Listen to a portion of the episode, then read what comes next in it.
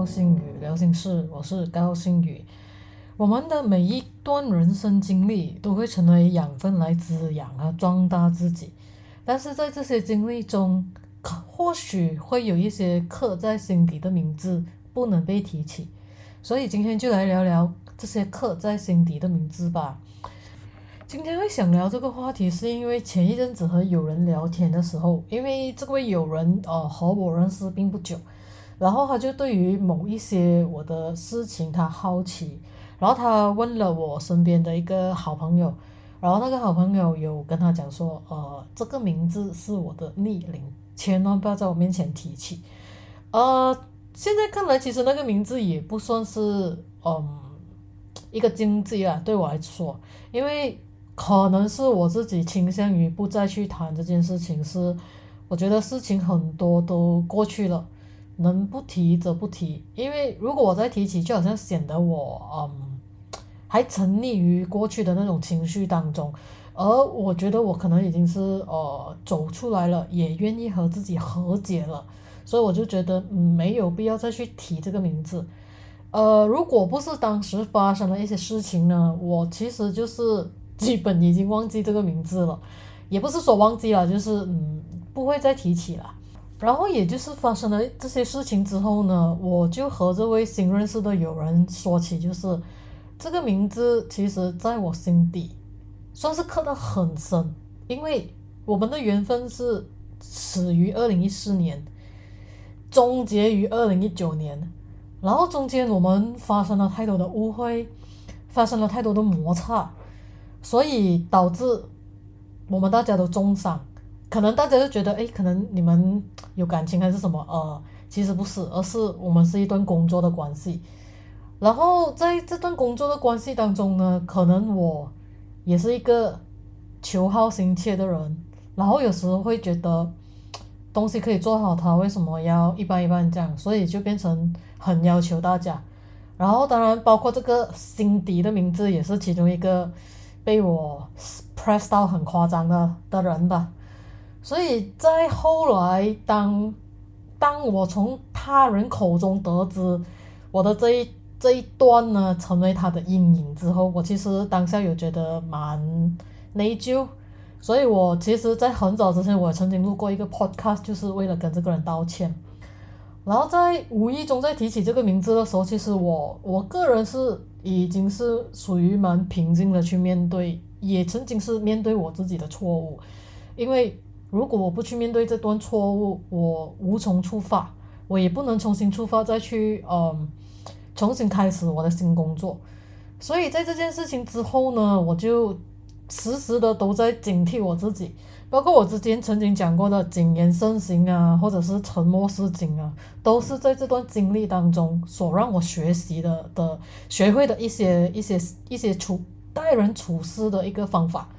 所以在后来之后呢，我带下属都好，或者是我跟身边的人呃团队合作的好，我都是倾向于嗯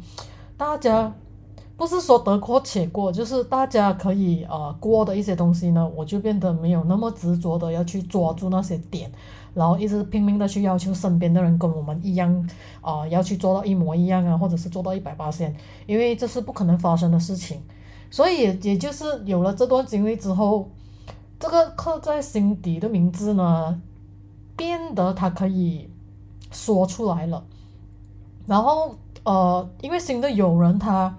不知道我们，I mean 他不知道我我之前发生过些什么事情，他都觉得，诶，你过得很好啊，哦，这么有什么东西不能提呀？我想说，我的黑暗面或者是我的情绪面，总得要我自己去面对，包括这一些，嗯，一提起这个名字的一些情绪，我都要学会自己去处理。所以在我处理的过程当中，我当然是倾向说，嗯。不要给任何人知道，呃，我在处理着这些东西，因为我觉得我跟你说也得不到任何帮助，反而会加深了对我自己的一些内疚感呐，呃，那种自责感呐，这样为何又要提呢？所以我就一直说这个是我的逆鳞，也属于是我刻在心里的一个名字，然后我不喜欢被提起。当然了，有人也蛮。蛮了解啊，他就说，嗯，如果你现在提起是没有情绪的话，我反而觉得你可能真的是已经走出来了。所以就在这一段的对话当中，我其实真的是有提起无数次，也慢慢的觉得，哎，这件事情好像真的已经开始走出来了。可能就是真是始始于那一段 podcast，我在讲了那句话之后，我觉得我好像可以 move on 了。嗯，也不是说之前不能 move on 啦，就是很多事情它有一个疗愈期吧，我我会称它为疗愈期。我疗愈了大部分的东西，可是偏偏还是有一段卡顿。如果不是从他人口中得知这个卡顿点在哪里，我相信我不会去录那一集 podcast，然后去讲出了那一个对不起的字眼，然后就当下就和自己和解吧。因为我觉得很多时候并不是我和他不能和解，而是我和当下就是当时的我不能和解，因为。我后来有去反省我自己，想说，诶，为什么我会变得如此苛刻？因因为真的很不像我自己的为人处事，因为我我都是以和为贵。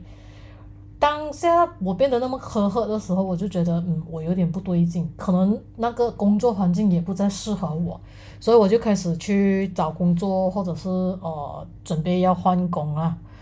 所以在这一件事情之后，我后来再去回溯所有的呃情绪，回溯所有我自己嗯算是做过的事情，然后我就去反省我自己，然后我也告诉我自己说，希望日后的我真的是经历了这一段惨痛期之后呢，我我可以有所成长，我愿意和我自己和解，我愿意原谅当下的我是那么的苛刻，那么的。不体贴，那么的，呃，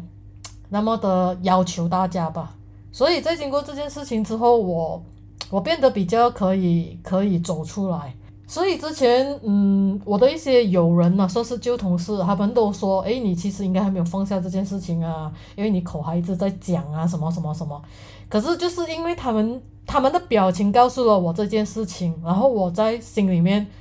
都在跟我自己讲说。和解吧，和自己和解吧，走出这一段路吧。如果不然的话，好像一辈子我都还是只能处在那个处境，我不能再走出来。所以后来我跟我自己讲，就把这个名字放在内心最底的那个地方，不要再提，不要再去，不要再去一直回溯当下自己做错的东西，不要再一直去回溯说，哎，自己当下做的那么糟糕。我反而变得他。